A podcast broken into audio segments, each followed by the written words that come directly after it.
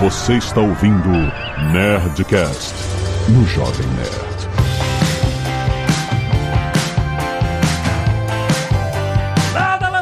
Nerds! Aqui é Alexandre Antônio do Jovem Nerd. Qual é o futuro do mercado de futuros? Alô pessoal, aqui é o Pepa, Pedro Paulo Silveira. Vou tentar saber um pouco do futuro dos mercados futuros a partir da avaliação um pouco do passado. Ó, oh, é isso aí. Olá pessoal, aqui é o Nicolas Borsoi. Embora não seja o tópico de hoje, mas nem só de futuro viu o mercado, mas também de opções. Como o senhor K diz, a opção de se fuder. Santo Deus. Aqui é o Azagal, trabalhando dobrado. Olha aí, muito bem, nerds! Estamos aqui em mais um Nerdcast. Com oferecimento de Nova Futura, você sabe, pode fazer sua conta de graça agora e fazer a sua avaliação de qual é o seu perfil de investidor. Mas, principalmente para descobrir se você é uma pessoa que vai ter afinidade ao mercado futuros ou não. Se você não sabe exatamente o que é mercado futuro e você vai começar a aprender nesse podcast, não invista em mercado futuros ainda. é muito importante a gente entender porque existe uma diferença muito grande entre a compra de um papel de uma empresa, as ações de uma empresa, e você trabalhar alavancado em mercados futuros, em opções e tal. E é aí que o bicho pega. Aí é que o petróleo fica com preço negativo e aí ninguém entende nada que tá acontecendo. Vamos vir aqui, ó. Você que tá começando agora, é mais leigo que nem a gente, a gente vai fazer as perguntas mais de abertura, assim, é um papo mais de beabá de entender a essência do que é, o que significa este mercado futuro. O futuro, as opções. Ai, oh, meu Deus, é isso. Cuidado. Fica aí que esse papo tá bom.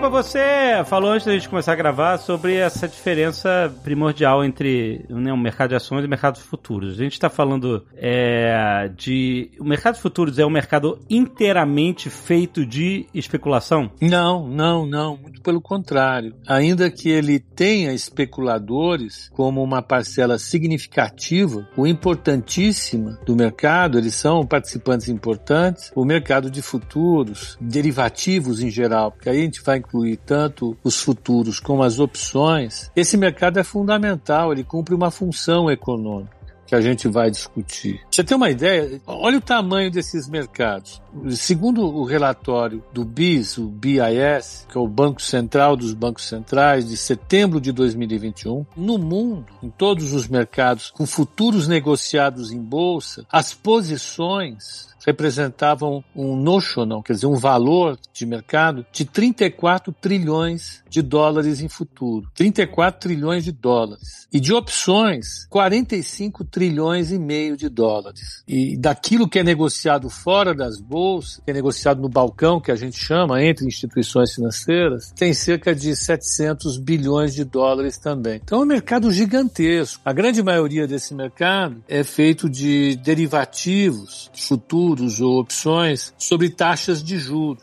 Praticamente, vamos dizer, dá aí uns 90% do mercado, 95% do mercado global é taxa de juros. E ele tem uma função econômica importantíssima. Agora, fazendo parte desse mercado, você tem investidores institucionais como fundos, bancos, até governos, você tem empresas, você tem pessoas físicas que cumprem o papel de agentes que vão buscar proteção sobre suas carteiras, e você tem, fazendo parte também, os especuladores. Né? Então tem gente que vai com a motivação de fazer uma proteção das suas carteiras e tem a gente que vai com o objetivo de comprar barato e vender caro, ou vender caro e comprar barato torcendo para que isso dê certo. Então você tem esses tipos de participantes no mercado de futuros. Mas deixa eu exemplificar aqui com a base do mercado de ações, por exemplo. Na base começando num IPO. A empresa abre seu capital, convida investidores a investirem na empresa, comprando fragmentos da empresa e ela usa essa, é, é, ela usa, né, esse momento, né, de abertura de mercado para financiar um, um plano de expansão, de crescimento, etc. Certo? Perfeito. Aí, depois que acontece essa abertura,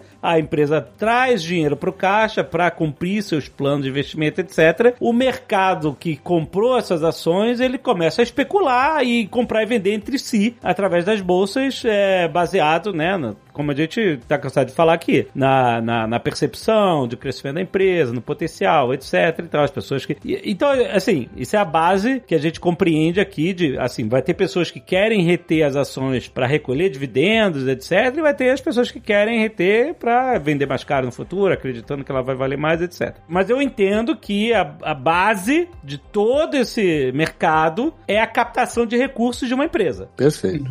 O mesmo acontece com o mercado de futuros ou ele acontece em outro momento da empresa? Existe algo que a empresa recolhe de benefício ou de capital vindo dos mercados futuros? Sem dúvida. O mercado futuro começou principalmente com produtores do agronegócio com boi, com porco, com soja, milho. Né? Teve um desenvolvimento muito forte. A primeira bolsa de futuros foi em Chicago, de produtores e compradores desses produtores, vamos dizer, de negociantes que compram carne para vender em cidades, esse povo todo fica muito, ficava muito sujeito à oscilação de preço. Tem hora que essa oscilação de preço, ela é fundamental para o negócio. Por quê? Porque ela ajusta algum tipo de, de exagero que talvez aconteça no mercado. Mas tem hora que essa oscilação de preço pode ser trágica. Vamos dar um exemplo. Suponha que você planta soja e gastou um milhão de reais para plantar soja numa determinada região. Certo. De repente, entre o momento que você plantou e o momento que você vai vender a soja que você vai colher, o preço da soja cai a um nível tal que você só consiga vender toda essa soja por 300 mil reais. Você vai perder 700 mil reais. Certo. Essa perda, ela pode ser compensada no outro ano, mas muitas vezes os produtores podem não ter folga para sustentar essa perda desse ano e plantar para o ano seguinte. Aí ele não consegue ter mais um milhão para reinvestir para a próxima safra, é isso? O produtor quebra. Quebrou, é o produtor quebrou, exato. Né? É, da mesma forma, aqueles que compram a soja, né? Tem gente que compra a soja para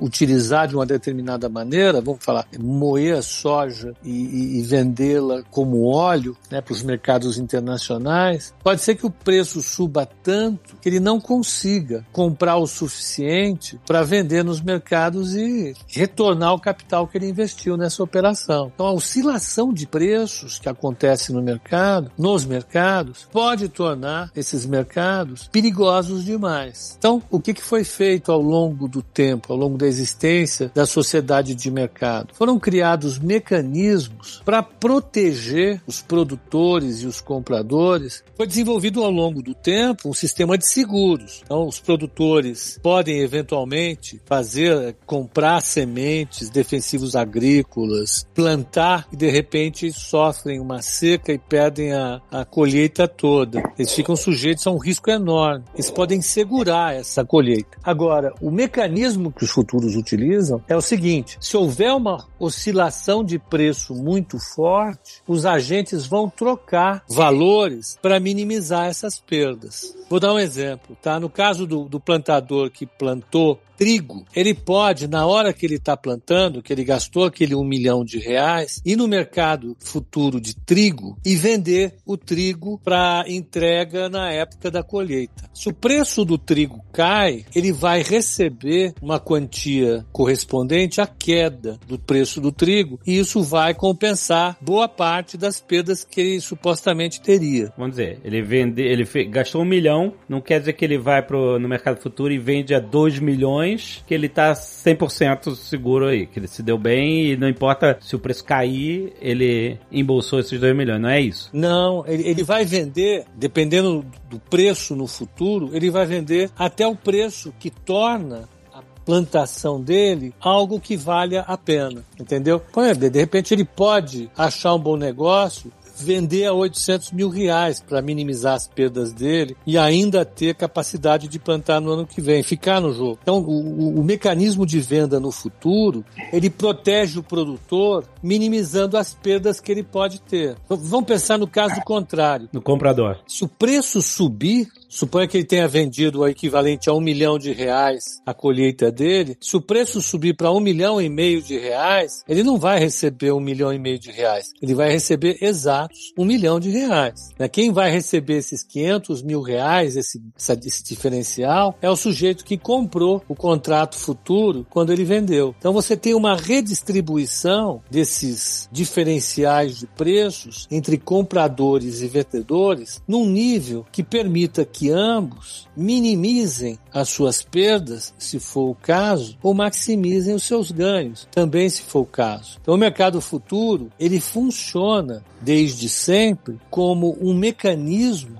social para minimizar as perdas decorrentes das oscilações de preços, que têm sua origem em diversos desequilíbrios que os mercados podem oferecer aos seus participantes em problemas de oferta ou de demanda. É basicamente isso. A base desse mecanismo todo era o agronegócio no sentido de que eu tenho que gastar uma grana hoje para plantar e eu tenho que esperar a colheita e sabe-se lá o que vai acontecer até lá. É isso. Então é meio que um seguro para o meu investimento hoje. Mas isso com o tempo começou a ser aplicado a outros mercados também, né? Tipo câmbio, essas coisas, né? A parte interessante do que o Pepa falou é, foi a parte de seguro, né? Acho que a gente passou uma rasteira no pessoal que está escutando até agora, que é, na verdade, o, o, próprio futuro ele surge como um seguro, né? É, um seguro. Porque, é, na verdade, assim, se a gente for pensar numa perspectiva histórica, o primeiro contrato que existiu de venda futura são o que a gente chama de contrato a termo, né? Então ele é um contrato vamos dizer assim, de padrão, né? Ele não é padronizado como os mercados, os contratos futuros que a gente tem na bolsa hoje. E basicamente você negociava uma commodity a um preço em certa data, né? Então eu vou comprar um saco de soja a 40 reais no fim de março de 2022, né? Só que o que acontece? Não tem nenhuma garantia legal, né? De que a pessoa, por exemplo, o comprador, se a soja cair, estiver sendo negociada à vista a 20 reais no dia, no final de março, hum. ele não vai querer me pagar os 40 reais, né? Que ele negociou lá atrás. Ele vai querer pagar os 20, uhum. que tá no mercado à vista, né? Então os mercados a termo tinham muito esse problema de o pessoal levar rasteira mesmo. Tipo, não vou te pagar porque à vista tá mais barato e se você ah, achou ruim, vai na justiça e me processa. Caraca. mas aí não tinha, peraí, mas aí qual era o objetivo então de comprar uh, o futuro se o preço baixasse você saia fora? Então, da perspectiva do comprador é se, a, se o saco de soja tiver 60 reais no fim de março, ele vai querer comprar por 40. Só que o vendedor também vai ter o incentivo de vender a 60 no mercado à vista, né? Exato, ele pode falar a mesma coisa, oh, eu vou vender na vista aqui, sai fora. Então, então tinha esses interesses conflitantes, né? E aí que surgem os contratos futuros, né? Que basicamente o contrato futuro o que que é? Ele é um contrato com a bolsa, na verdade. Né? A bolsa ela faz, vamos dizer assim, o meio de campo, né? A, o comprador e vendedor na verdade saldam as diferenças com a bolsa. Muito embora você feche contrato com uma outra pessoa do mercado que você não conhece. Então, qual que é a ideia do, do mercado futuro, né? O comprador também pode comprar um saco de soja a 40 reais no fim de março. Então vamos supor que uh, o saco de soja esteja 20 reais hoje, né? E vamos dizer que ele subiu para 60, né? No caso. Então, nesse é, período todo, o comprador vai pagar o que a gente chama de ajuste diário, né? Então, todo dia tem a negociação do contrato futuro de soja com vencimento em março. Então, é, subiu para 21 reais amanhã. Então, o comprador vai dar um real, né? Para a bolsa e a bolsa repassa esse um real para o vendedor. Né? Então, vamos dizer que no fim de março subiu para 60 reais o, o saco de soja, né? Então, ao longo desse período,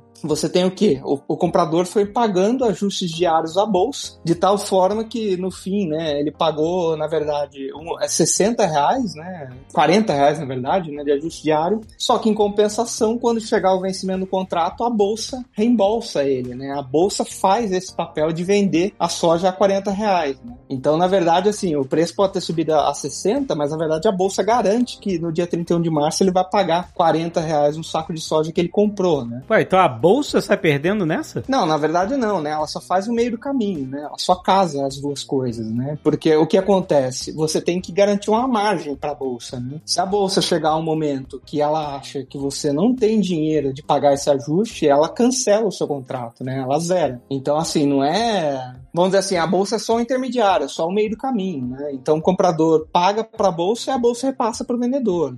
Não, mas foi mal. Desculpa, ainda falta para mim a falta de compreensão básica. Se eu comprei a 20 no futuro e eu tô tendo que reajustar e completar a cada subida de preço, qual é a vantagem para mim ter comprado a 20 se eu vou ter que compensar tudo até o dia, entendeu? Do fim do contrato que eu poderia simplesmente esperar e, e comprar à vista ali no, no mercado e pagar o quanto fosse que necessário. Tipo, e essa parte que eu não entendi, entendeu? A parte boa disso é que assim, você elimina o risco de contraparte. Né? Então, o grande pulo do gato, vamos dizer assim, do contrato futuro é que chegando no dia do vencimento, você vai comprar a soja 40. Né? Uhum. Esse é o ponto. E a bolsa vai garantir que você vai comprar 40 reais. Mesmo que você tenha compensado até 60, até lá? Exato. Por exemplo, num contrato a termo você não tinha essa garantia, né? Porque, primeiro, no contrato a termo você não tinha ajuste diário. Então, no contrato a termo você compra, vamos dizer assim, o contrato de soja a 40 reais no, dia, no fim de, de março. E se tiver 60, né? O comprador, no caso, ele vai querer comprar 40. Só que, de novo, né? Se o vendedor não quiser vender, ah, ele não vai receber a soja, né? Muito embora ele tenha um contrato a 40. No contrato futuro, não, né? O contrato futuro, ele, a bolsa basicamente fala, ó, você vai me pagar ajuste diário todo dia, mas no fim de março eu te garanto que você vai comprar soja a 40 reais. Mas então o que que é essa grana do ajuste diário, que nesse exemplo, nesse exemplo específico que você deu, vamos dizer, que é a compra a 20, a subida até 60 e o fechamento a 40, beleza? A gente fez essa... Isso. Vamos dizer, ah, então eu fui ajustado até 60, aí no dia fechou... Eu acho que eu me expliquei mal, né? Porque, na verdade, o ajuste diário ele flui do vendedor pro comprador, no caso do contrato futuro. Então vamos dizer assim, né? Ah, no, no dia do vencimento, a soja tá 60 reais. Então a bolsa vai te falar, ó, você vai pagar 60 reais no saco de soja que você comprou. Aí você fala, tá bom, né? Eu vou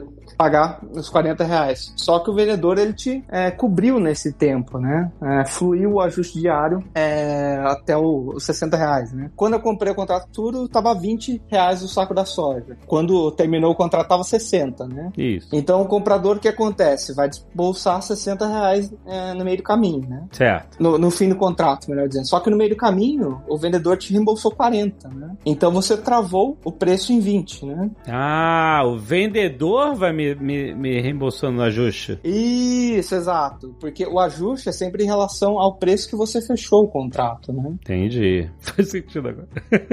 É que assim, tem uma complicação matemática que é assim, né? Tem o preço da entrada no contrato futuro e o preço que você está negociando lá na frente, né? Sim, sim, sim, sim. O ajuste diário é sempre com relação ao seu preço de entrada. Então, se você entrou no contrato com a soja 20, o, o ajuste diário sempre vai ser com relação ao 20, muito embora você esteja negociando um preço lá na frente do, sei lá, da soja a 60 reais no fim de março. Como o, o Nicolas falou, a bolsa ela apareceu primeiro para tornar os negócios viáveis para um número maior de gente. Então, ao invés do negócio ser fechado entre duas partes apenas, o negócio é oferecido num pregão para que vários compradores e vendedores tenham acesso em contratos que sejam padronizados. Então, não é mais 33 quilos, 33,5, 42, vai ser um saco de 40, ou vai ser alguns quilos de carne e assim por diante. Você tem contratos que são padronizados do ponto de vista da qualidade e da quantidade em que eles são oferecidos e os vencimentos também são padronizados. Então todo dia tal tem um vencimento tal. E para garantir que todo mundo receba, as bolsas tiveram que minimizar os riscos de alguém não pagar se os preços oscilarem demais. Você imagina, eu falei, no mundo hoje a gente tem trilhões de dólares em posições de futuros e opções. Se você não tiver a mínima garantia de que isso vai ser liquidado, o sistema fica muito frágil. Se você tiver uma oscilação muito forte do mercado, o mercado pode simplesmente colapsar, como quase colapsou em 2008 com a história do Lehman Brothers né, e de outros bancos. Então, o que, que a bolsa faz para mitigar o risco?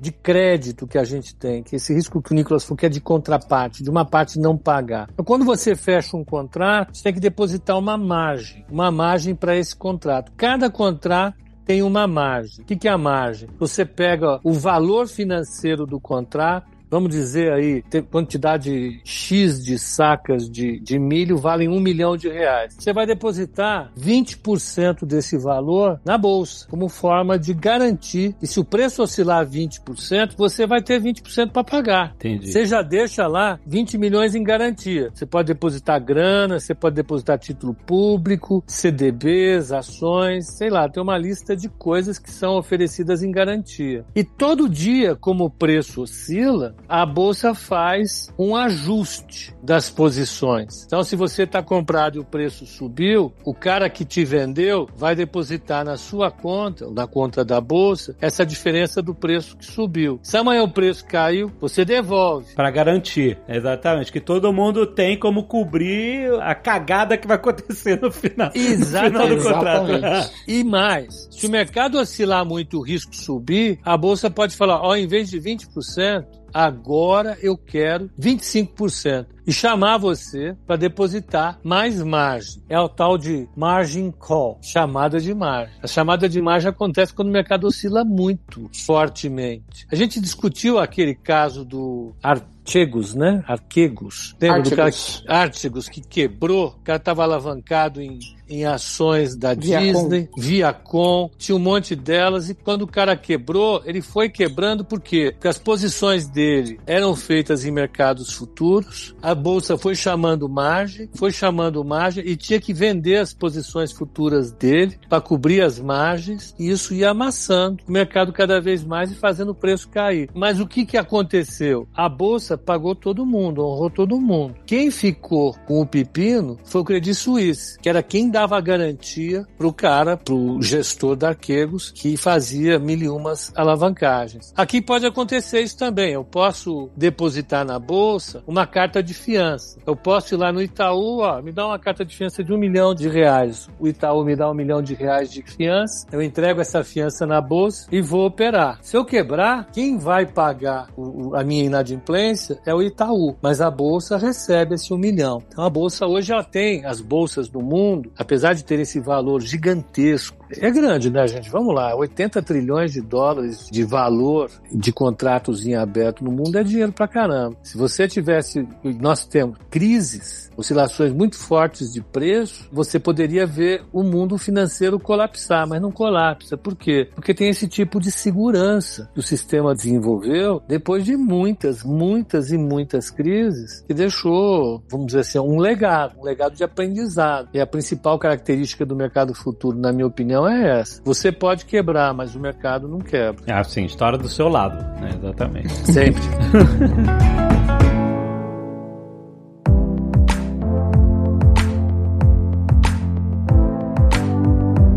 Agora, a especulação nesse mercado entra quando eu, que estou lá comprado no mercado futuro, falo assim: "Ah, quer saber, eu não vou, eu não quero ir ao- até o final desse contrato. Ele, como o mercado tá bom pro meu lado, esse contrato tá valendo mais ainda. Então, eu, quer saber, eu vou vender e vou recolher aqui um lucro nessa venda desse contrato futuro, que eu não quero mais chegar até o final dele para comprar o que tiver que comprar. E aí, aí ocorre a especulação de comprar mais barato, mais caro. É isso, né? Porque esse preço, como você falou, da entrada no contrato, oscila também. Olha, eu, eu prefiro não falar sobre especulação que eu não conheço bem. Quem vai falar agora é o Nico Smith, ele conhece pra cacete.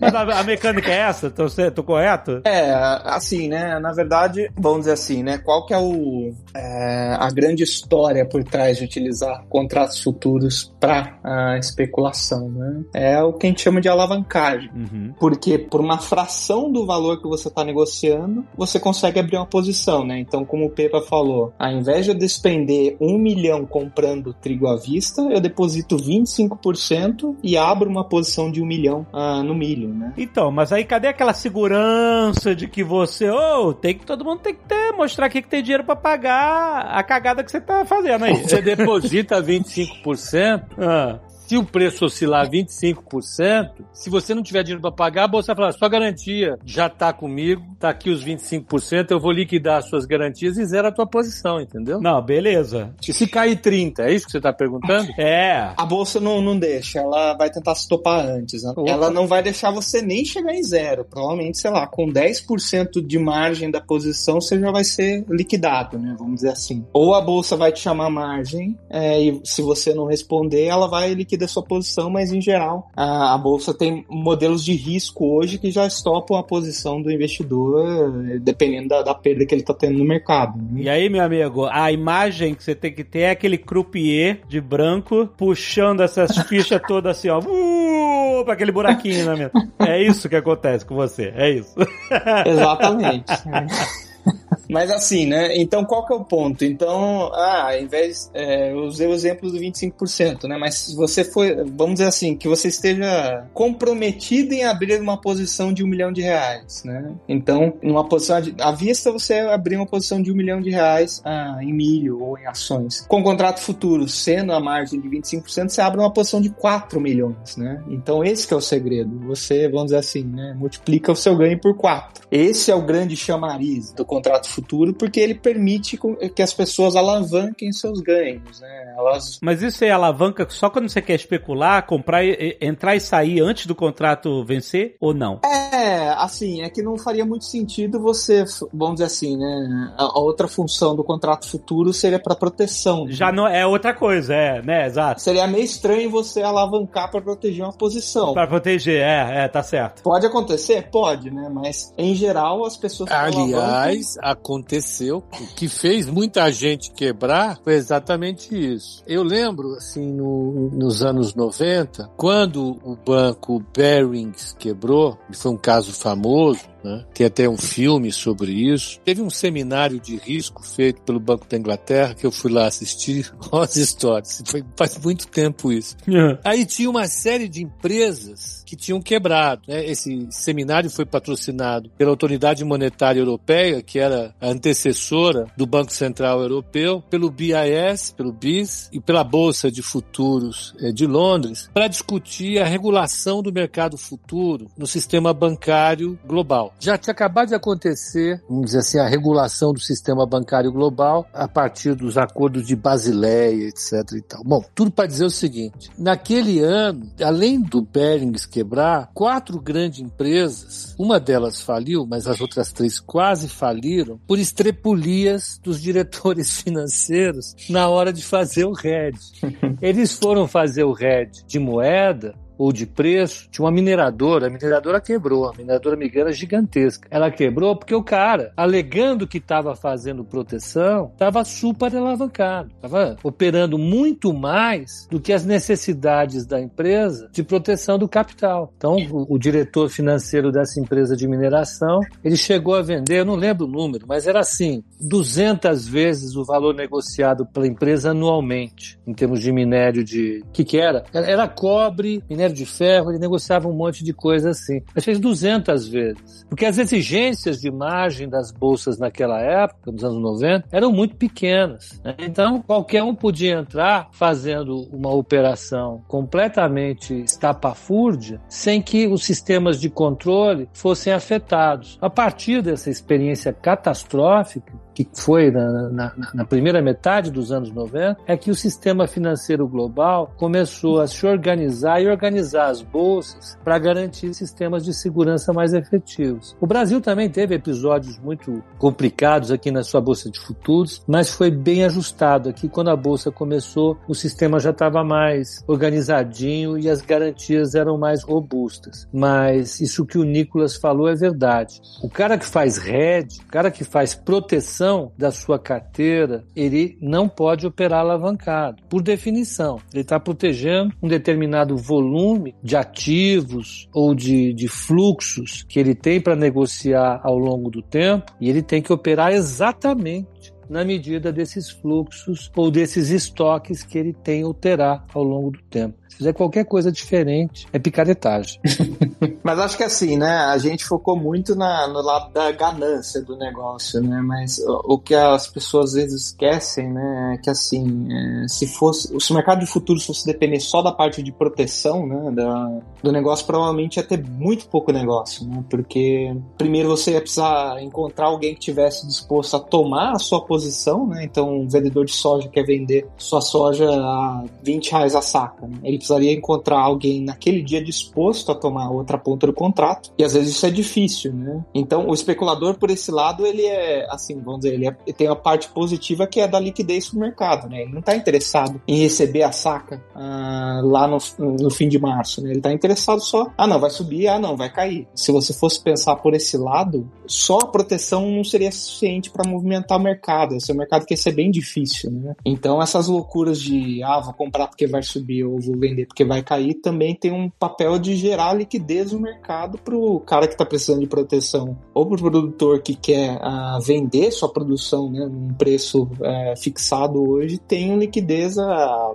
a, sei lá, praticamente o pregão inteiro do mercado. Não, mas o Adam Smith falou na riqueza das nações que a gente não poderia é, depender só da simpatia, da, da empatia, da boa vontade do padeiro para produzir pão. Nós temos que depender também do desejo dele de ganhar dinheiro. Né? E é nesse sentido que o especulador vem e consegue, a partir dessa vontade de ganhar dinheiro, ele consegue produzir esse efeito social que é muito positivo, é extremamente positivo. O que o Nicolas falou é verdade. Se o mundo fosse feito só de, de, de produtores com rede, não ia ter mercado futuro. Esse, esse mercado que a gente vê hoje de 90 trilhões de dólares não ia ter a função que tem hoje. Ele é muito importante. Os especuladores são muito importantes. E aí eu tô fazendo uma, uma autopropaganda, né? Mas é bacana. o ano atrás a gente falou aqui no Nerdcast sobre aquela treta com GameStop. Uhum. E era justamente uma parada de mercado futuro com hedge funds e onde a galera descobriu que tinha mais posições futuras do que poderia ser honrado, né? No final dos contratos. Isso, era uma posição vendida de aluguel. De aluguel, exatamente. Isso, a gente tá falando de mercado. É isso foi uma coisa de mercado futuro, certo? Não. Não? Ah, bom. Tava... Ele não entra classificado como mercado futuro, mas tem spec. Aquilo era aluguel de ações, é isso. Aquilo era uma spec danada, bacana, super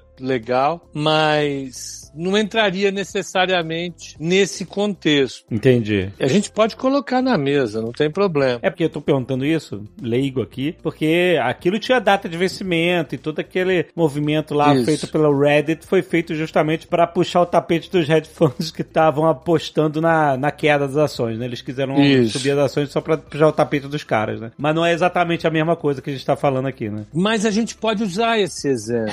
Aqui no Brasil nós tivemos um caso parecido com o IRB. IRB chegou a ser negociado a um valor super elevado. Havia toda uma história por trás de IRB, porque ela foi privatizada, ela começou a encontrar sinergias, começou a se desenvolver, apresentava uns resultados cada vez mais crescentes. A taxa de crescimento dos resultados dela era absurda e isso fez com que o mercado se apaixonasse. Uhum. E teve gente que olhou aí, um asset do Rio em particular, que fez um excelente trabalho, olhou esse comportamento do mercado e falou: esse povo tá louco. Porque não tem como uma empresa criar tanto valor como esses caras estão criando nesse mercado. Tem um limite. Ele começou a estudar e começou a, a identificar elementos de fraude no balanço da, do IRB. Nossa. Três anos atrás, quatro anos atrás. Eles venderam um imóvel e contabilizaram como lucro um valor muito superior ao que de fato tinha. E os executivos da empresa ganhavam bônus gordíssimos com isso. Quem comprava especulando na alta ganhava muito com isso. O que, que a, esse fundo multimercado fez, essa asset fez? Começou a alugar ações do IRB e a vender pesadamente. Foi vendendo, foi vendendo. O mercado estava cometendo um exagero enorme ao puxar demais o preço do papel sem levar em consideração os fundamentos essa asset olhou os fundamentos, viu que o preço estava muito superior àquele que deveria ser e começou a vender. Então você tem claramente aí uma ação feita por um especulador que resultou num benefício social, não para quem estava comprado, que perdeu um monte de dinheiro,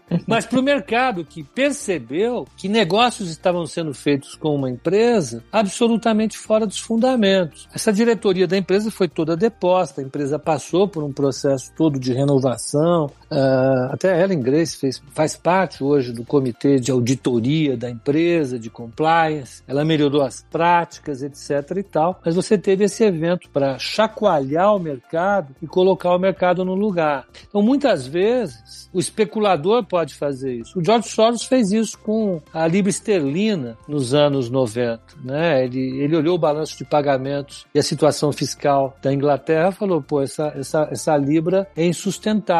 E operou contra a libra esterlina. Ganhou uma montanha de dinheiro, todo mundo criticou ele, falou, especulador, quebrou a Inglaterra. Mas a Inglaterra tinha sido quebrada pelos políticos que operaram muito mal a política fiscal é, do país durante muito tempo. E a mesma coisa a gente pode dizer para o mercado acionário, para o mercado de juros. Normalmente, quando um especulador entra no mercado que é muito grande, ele tem que ter alguma razão, ele tem que ter algum conteúdo de verdade em torno daquilo que ele está fazendo, porque ele não consegue manipular esses mercados que são muito grandes. Então, ele, ele, ele consegue, ao longo do tempo, fazer com que essa, muito entre aspas, essa verdade, ela se comprove ou não. Ele vai ganhar ou vai perder dinheiro com isso, mas o que está movendo esse especulador é isso. Ele precisa ter razão naquilo que ele está fazendo para que o mercado vá na direção que ele deseja.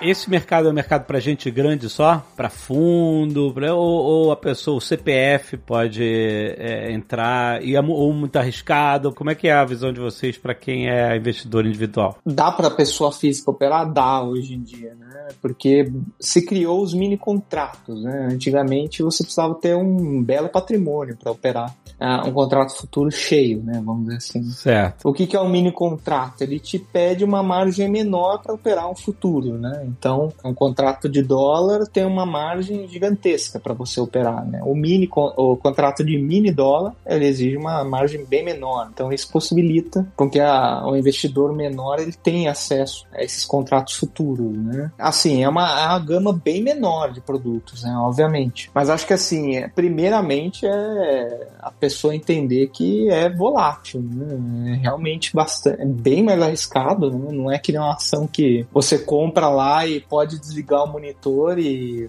vamos dizer assim, né? Você tem o dinheiro ali garantido, todo dia a bolsa vai estar tá te exigindo margem, né? Então, ou você vai estar tá ganhando margem, né? Que é o, o espírito do negócio. Então, não dá para você, vamos dizer assim, né? Ficar ali dormindo na frente do monitor. Então... É, não, é pra pessoa que tá vivendo isso no dia a dia, né? Não é para quem tá tendo outra atividade investindo para ter uma segurança, uma coisa a longo prazo e tal. Não é aconselhável para quem quer a longo prazo, né? Porque realmente vai exigir um um, foco, né, e uma atuação muito mais próxima do que só comprar uma ação e desligar o monitor ou comprar um título de renda fixa, né? Ninguém quer ficar com o CPF sujo, né?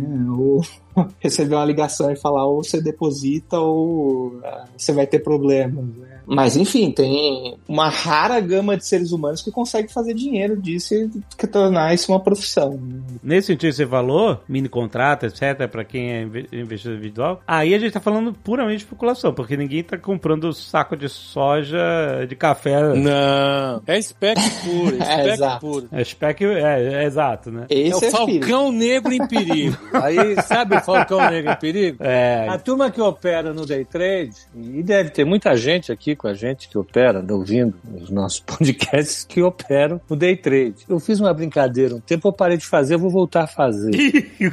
Tem dois tipos de gente no mercado, né? Tem a, a noviça rebelde. A noviça rebelde é um filme dos anos 50 ou 60. Sim. Com a Judy Andrews, um musical. Clássico. É todo certinho, ela é toda certinha. A maior peripécia que ela faz no filme é dar uns pulinhos numas pedrinhas em cima de um laguinho. É fantástico. Tem cena no YouTube, eu convido vocês para assistirem. É a maior peripécia que ela faz. Ela é a coisa mais certinha do planeta e tal. Esse é o investidor tradicional. Agora, tem um investidor que é lá Falcão Negro em Perigo, que é aquele, aquele filme que os caras saem daquela uhum. com aqueles helicópteros, tomam tiro de tudo quanto é lugar, derrubam helicóptero, é uhum. pancadaria. O tempo todo. Esse é o cara que vai operar alavancado, ele vai depositar uma margem para fazer day trade, ele vai, ele gosta disso, ele quer fazer dizer isso. E, e como o Nicolas falou, não é para todo mundo. Não, não. Se você pegar o universo de investidores do mercado hoje, tem 5 milhões de pessoas na, na B3, a imensa maioria tem posição no Tesouro Direto, tem posição no CETIP de CDBs, tem uma carteira de ações. E olha lá, tem gente que compra a carteira de ações, o papel cai 10% e liga lá desesperado chorando para mim, falando, não é possível, eu comprei, o que, que eu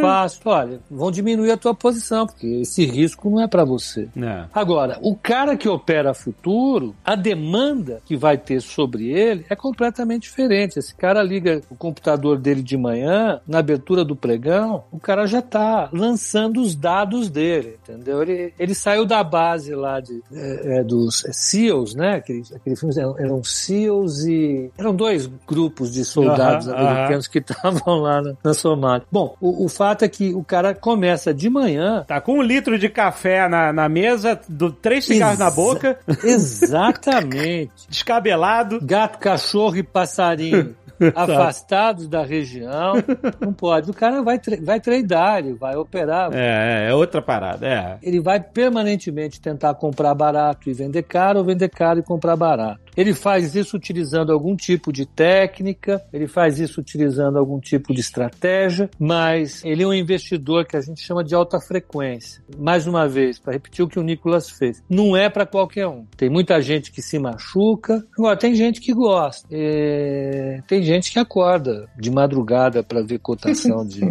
disso ou daquilo. Meu Deus. Tem gente que anda com o celular ligado para ver cotação disso, daquilo. É assim que funciona a vida para alguns. É disso que vive esse mercado futuro. Um dos participantes é esse, é esse cara, esse especulador que dá liquidez para o mercado, que faz o mercado trocar risco de um lado para outro. Isso que é importante. Trocar o risco. Né? O fundamento, a, a demanda social e econômica para o mercado futuro é para que haja uma troca de risco. Né? Alguém que queira fugir do risco do milho cair e alguém que queira correr o risco do milho cair, apostando que na realidade ele vai subir. Isso é fundamental para a economia operar de maneira mais saudável e crescer. A gente pode acreditar o crescimento das últimas décadas, em grande medida, a atividade desse mercado. Isso contraria bastante a visão purista que alguns colegas economistas e, sobretudo, alguns, a maior parte dos políticos populistas tem, segundo a qual os especuladores são agentes do mal. O mercado é cheio de especuladores, os especuladores querem, na verdade, bater a carteira da sociedade. Mas o que as evidências mostram para gente é que, apesar das crises que acontecem no sistema financeiro, esse mecanismo de troca de ele permite que a economia opere num nível de crescimento bastante saudável e acredito mais acelerado do que ele teria se não utilizasse essa ferramenta poderosa que é o mercado futuro. Mas não dá pra tirar a culpa dessas crises aí geradas por, né, por mega especulações e a putaria que rola solta, né, de, é, enfim, a gente tá falando de 2008, etc. A gente sabe que o que aconteceu e por que aconteceu, né? É, assim, né? Vamos dizer, as crises são bem mais antigas do que os futuros, né? Nas tulipas não se precisou de contratos futuros para gerar aquela bolha é, gigantesca, né? Mas, obviamente, ela amplifica muito, né? O, o risco que o mercado tem, né? Mas claro. Mas, assim, sempre vai ser uma corrida entre o, o regulador tentando impedir essa quebra e o cara ganancioso querendo ganhar dinheiro na alavancagem. É. E é justamente isso que tem impulsionado o mercado, né? O pessoal vai pensar, pô, é, como que 2008 aconteceu, né? Pô, o pessoal ganhou rios de dinheiro. E teve muita gente é, inteligente é, por trás disso, né? Não é só uma questão de ganância, né? Mas teve um desenvolvimento de produtos absurdo, né? É, se vocês pegaram o Inside Job, né? Que é aquele documentário da crise de 2008. Muita gente que ficou desempregada com o programa armamentista da, com o fim da Guerra Fria foi trabalhar no mercado financeiro para desenvolver produtos, né? Que gerava alavancagem. Então, assim, é um ponto mais filosófico, né? Mas enquanto a gente tiver ser humano, vai ter ganância, né? Então, assim, é, vamos dizer assim, é uma corrida entre a ganância e o, o papel do regulador em impedir Isso. com que isso exploda o sistema inteiro. É. Pois é. E esse é um campo da economia que cresceu bastante. Tem uma literatura muito legal sobre isso. E de um lado, se você regula demais o sistema, se você limita a criatividade do mercado financeiro, ele não cumpre o papel que ele tem, que é de permitir a troca de fluxos e a troca de riscos. Esse é o papel do mercado financeiro. É a partir disso que ele faz a economia voar. Agora, se você deixar livre demais, ele pode montar uma bomba relógio tão poderosa que produz uma crise como a que a gente viu em 2008. Uhum. Então, o que o, o sistema regulatório global tem tentado fazer desde então é encontrar um meio termo, que não é fácil, não é fácil. É o que o Nicolas falou. Tem gente muito inteligente trabalhando aí. Né? Eu já estou algum tempo nesse negócio. Eu sei que para cada regulamento que o BC ou a CVM faça, o mercado vai criar seis ou sete formas de compensar a criação desse novo regulamento. Mas eu acho que faz parte dessa inteligência, dessa esperteza. É justamente por causa dela que o sistema consegue criar soluções interessantíssimas, no caso dos futuros em particular, para mitigar os riscos e trocar os riscos. Né? Pegar o risco que está hoje com um produtor de café e jogar no colo do Azagal, por exemplo, que é um grande operador do mercado do futuro. É, Pra é. você ver. Ele tava quieto, ele tava lá tranquilo, eu fui lá mexer com ele. É, é difícil, assim. Não, ele tá de olho aqui no pregão, meu amigo. Já tive meu tempo de ficar vendo as bolsas fechando na Ásia. Nossa. Você pode via de quem que eu tava falando? Eu tava falando que você acha que eu tava pensando em quem? Zagal? Em você. É, claro. um grande claro. operador. É, claro. O povo admira. Não, mas para acabar com a ansiedade dos presentes, né? Vocês podem operar cripto, que não fecha. né? Meu Deus Puta do merda. céu! Puta merda! Não fecha, Arrumou brother. briga. Não, cara arrumou briga comigo. Meu Deus do céu.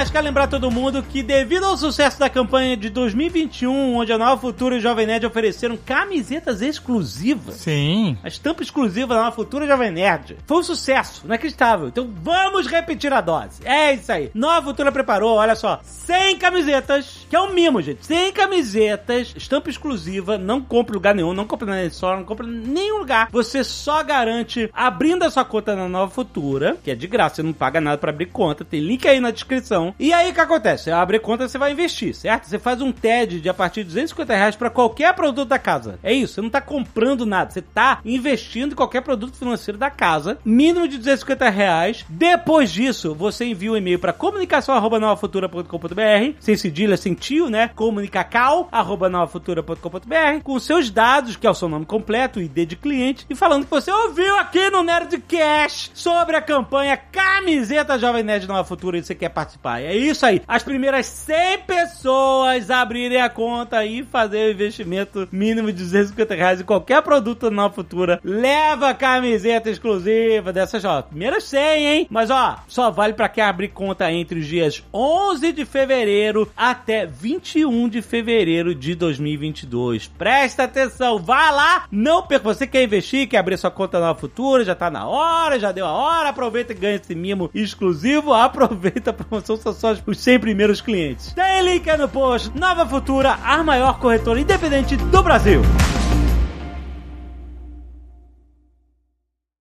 Este Nerdcast foi editado por Radiofobia, podcast e multimídia.